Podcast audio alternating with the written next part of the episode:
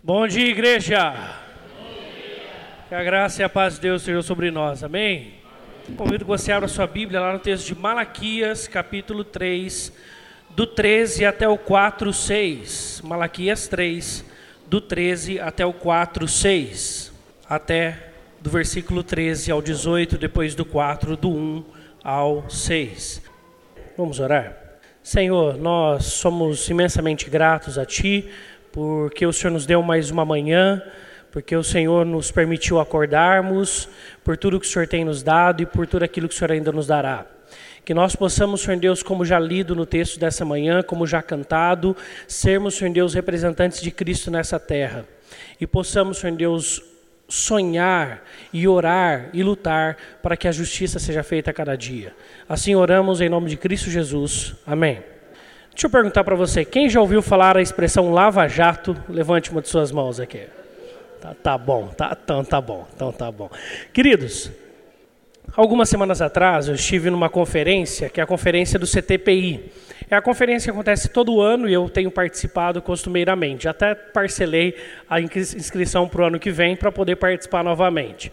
E nós tivemos uma oportunidade muito boa nessa conferência, que é de, de ouvir o, procurador da Justiça, que é o chefe da Operação Lava Jato, Deltan Delanol.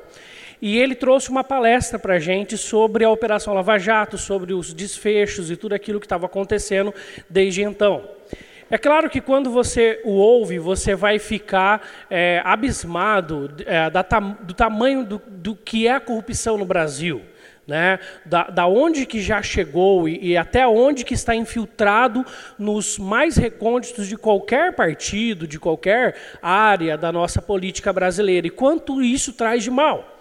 Para você ter apenas um número em mente, se é que nós conseguimos mensurar um número desse, a Organização Mundial que trata sobre essas questões de corrupção, ela avalia que no Brasil 200 bilhões de reais são desviados por causa da corrupção?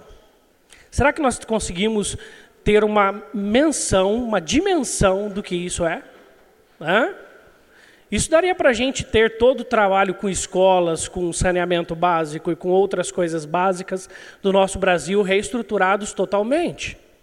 Mas o que eu acho interessante, eu vi uma reportagem essa semana, de que em algumas pesquisas que tinham sido feitas, ah, o pessoal estava com, uma, com um grau de porcentagem muito grande de, de, de, desajuste ou de, ou de não gostar ou de achar ruim a Lava Jato. Aí eu comecei a pensar, eu falei, Deus, como assim? Hã? Como assim? E quando nós lemos o Malaquias, nós vemos um cenário não muito diferente. O povo tinha pecado durante muito tempo, tinha sido levado por Deus para a Babilônia, Lá na Babilônia eles viveram por muito tempo também, Deus traz eles de volta. Deus fala: ó, vocês aprenderam, eu os corrigi. Aprenderam? Vivam na base do que eu ensino. E aí, quando eles retornam, a corrupção vai entrando de novo aos pouquinhos, porque é vantagem para um aqui, é vantagem para outro ali, vantagem acolá, e mais um consegue outra vantagem ali. E o povo começa a se desviar. E se você olhar para Malaquias e ver as temáticas tratadas em Malaquias, você vê que são temáticas de cunho religioso, tratando no cerne do coração da religião de Israel, judaica. Trata sobre os sacerdotes, trata sobre o desvio, trata sobre sacrifícios mais ou menos para Deus. Então Deus começa a falar que essa corrupção que antes tinha começado nas portas externas da religião, adentra os meios da religião e influencia os seus próprios membros. Quando eles começam a falar assim, ah, não tem problema. Hã? Até porque se a gente quiser dar certo, como o texto mesmo diz no capítulo 13, capítulo 3, versículo 13 que a gente diz, leu, as vossas palavras foram duras para mim, diz o Senhor. Deus está dizendo isso. Mas vós dizeis, que temos falado contra ti? Vós dizeis: inútil é servir a Deus, que nos aproveitou termos cuidado em guardar os seus preceitos e em andar de luto diante do Senhor dos Exércitos? Ora, pois, nós reputamos por felizes não a nós que buscamos a Deus, mas os soberbos. Também os que cometem impiedade prosperam. Sim, eles tentam o Senhor e ainda escapam. Né? Então a gente vê que essa corrupção que tinha começado num canto, num outro canto de Israel, começa a chegar para o povo da igreja, da religião, dos líderes, que deviam proclamar contra isso. Né? Começa a falar assim: não, mas na verdade, ah, pode ser que eles estejam certos, porque está dando certo. Nem tudo que dá certo é certo. Nem tudo que dá resultado está certo. E esse é o caso da corrupção. Dá resultado? 200 bilhões dá resultado. Hã? Vale a pena? Com certeza, hoje ainda vale a pena para aqueles que o fazem. Mas nós fomos orientados pela leitura da palavra de Deus em Colossenses 3 agora há pouco, que nós somos representantes de quem? De Jesus Cristo, aqui na terra. E depois nós cantamos: Venham povos adorar a Deus. E aí no meio da canção nós cantamos: A nós só nos cabe tudo dedicar. É? Por isso, dedicar uma vida a Deus é também começarmos a sermos inconformados com o que acontece no nosso Brasil. E como você pode fazer isso? Como você pode fazer isso de maneira prática? Primeiro, aonde você trabalha. Para que naquelas pequenas corrupções que acontecem aqui ou acolá, lá onde a gente trabalha, os pequenos desvios, as pequenas falcatruas, você comece a ter uma, um posicionamento cristão verdadeiro. Depois, você pode fazer isso na sua rua, no seu condomínio. Você pode fazer isso aonde Deus tem te colocado. E, inclusive, se Deus tiver, te der a oportunidade para influenciar aqueles que também estão no, na, na área política, para pregar a palavra de Deus, para mostrar que Deus se importa sim, porque nosso Deus, nós acreditamos pela teologia reformada, que agora em outubro nós comemoramos 500 anos de teologia reformada, nós acreditamos que é uma teologia de um Deus que está por soberano sobre tudo. Então tem a ver com tudo e se importa com tudo. E por isso que ele colocou a sua igreja aqui no mundo, para podermos ser esse ponto de resistência aos pontos falhos da nossa cultura, a este ponto de resistência sobre aquilo que precisa ser transformado. Portanto, uma das formas também é apoiar iniciativas que, mesmo que não partem, partam da igreja, mas que sejam boas no que concerne à justiça como Lava Jato e outras mais. Comece a pesquisar. Né? Se você já ouviu Lava Jato, você já ouviu falar das 10 práticas contra a corrupção? Alguém já ouviu falar disso? É uma das, das regras ou, ou, tratados que eles falaram, porque quando nós ouvimos a palestra que eu mencionei há pouco, o que foi nos falado é o seguinte: a Lava Jato não resolve o problema do Brasil. E de verdade ela não resolve. Porque ela é um ponto fora da curva, ela está ali e ponto. Depois, quando todos os julgamentos acabarem e as condenações forem feitas ou não, acabará ali. O problema é o ambiente que nós temos. E é interessante, deixa eu fazer uma pergunta, pode ser que você não lembre das 10 é, contra a corrupção, as 10 operações ou 10 dicas contra a corrupção ou tratados contra a corrupção. Mas quem viu no ano passado e ficou muito triste com a morte dos jogadores da Chapecoense, levante uma das suas mãos. Quantos souberam desse caso? Todos soubemos. Vocês sabem que no outro dia, após a, a, a queda do avião, é que levaram para a Câmara a questão das 10 medidas contra a corrupção para ser votada?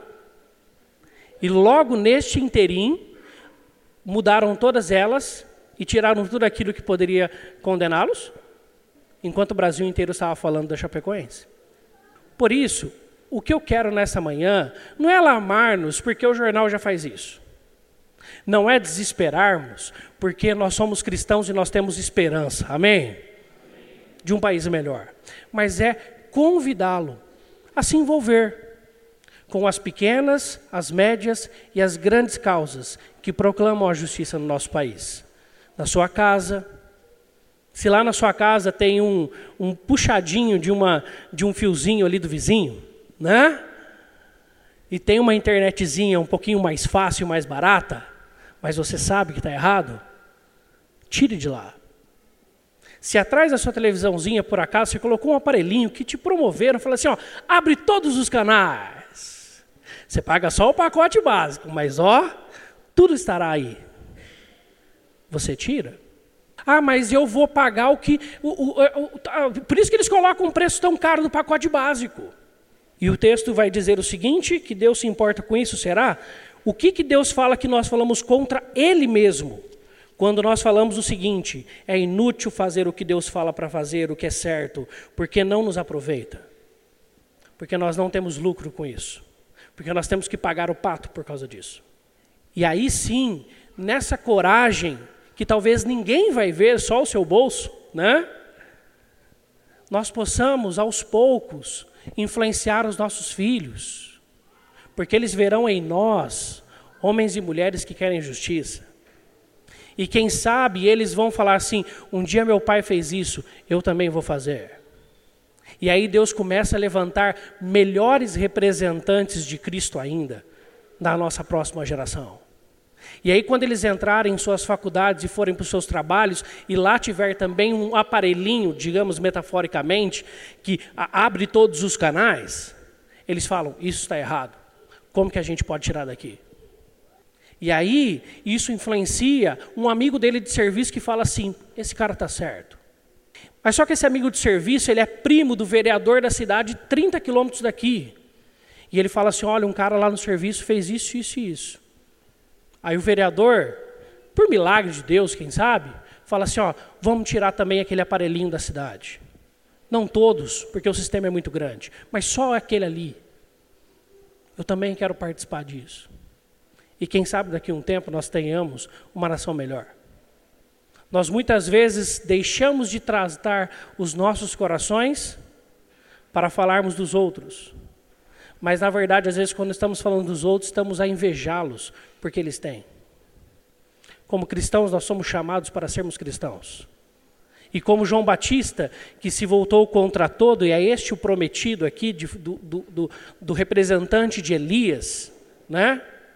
como João Batista, que se levantou contra uma nação e, uma, e, um, e, um, e um centro religioso de Jerusalém no primeiro século, que também tinha se desviado bastante, 400 anos depois dessa história. Deus convida a nós hoje, dois mil anos depois da história de João Batista, a continuarmos a sermos os proclamadores do Messias que vem. Porque virá o reino, o grande e terrível dia do Senhor, onde todos esses lucros, sejam de 200 bilhões ou mais ou menos, não serão nada diante da presença do nosso Deus, que virá julgar vivos e mortos. Nesse dia haverá distinção entre o justo e o ímpio mas quem sabe nós já estejamos vivendo um Brasil muito melhor, porque nós, numa manhã do dia 1 de outubro, começamos a fazer como Lutero um dia fez, a apregoar aquilo que está errado. A começar em nós, a começar na nossa casa, lá no nosso serviço, e apoiando as médias e grandes trabalhos pela justiça de Deus nessa terra, porque o nosso Deus é soberano. Amém? Que o Espírito Santo nos use e nos incomode a sermos cristãos aonde quer que Ele nos leve, porque a nós só nos cabe tudo dedicar. Não apenas o nosso domingo, mas a nossa segunda ao sábado também. Vamos orar? Senhor, nós oramos pela nossa nação e queremos te agradecer primeiro pelo país lindo que o Senhor nos deu, por essa natureza exuberante que em nosso país existe, porque nós não porque isso nos é melhor do que outros, mas queremos te agradecer porque isso nos toca. Vivemos num país onde tragédias da natureza são menores, onde nós podemos viver mais em paz em relação ao nosso, nosso tempo, onde nós podemos, Senhor Deus, também, Senhor Deus, gozar da alegria e ser um povo tão feliz e tão alegre, marcas do Senhor na nossa nação e na nossa cultura. E nós te agradecemos pela nossa alegria, pela nossa espontaneidade, por tudo que o Senhor já fez de maravilhoso em nossa cultura. Mas nós somos cristãos numa terra que também é atingida pelo pecado. E ela é atingida pelo pecado hoje de forma economicamente pesada dentro dos seus âmbitos políticos e também nos seus âmbitos de empresas que se envolvem com a corrupção. Nós oramos, Deus, pela nossa nação. Nós oramos, Senhor Deus, pela presidência da República.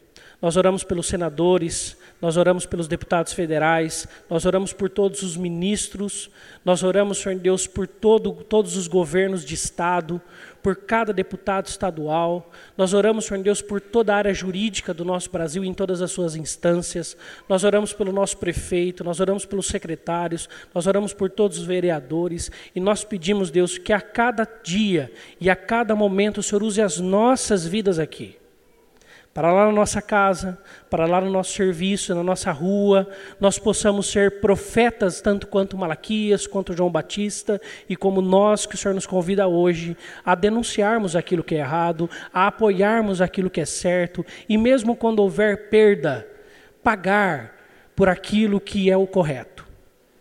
Que o Senhor nos ensine a não termos nossa vida balizada no quanto vale, mas no quanto é tua vontade que os nossos princípios não estejam balizados no quanto economicamente é vantajoso, mas sim no quanto o Senhor Deus quer que nós façamos ou não.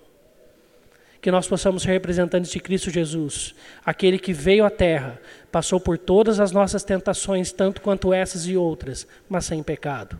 Ensina-nos a dia a dia buscarmos a santidade em Cristo através do Espírito Santo. Mova-nos para isso e que nós queiramos e sonhemos com uma nação melhor a cada dia, seja para nossos filhos, netos ou mesmo para a nossa geração. Assim oramos em nome de Cristo Jesus, nosso Senhor. Amém.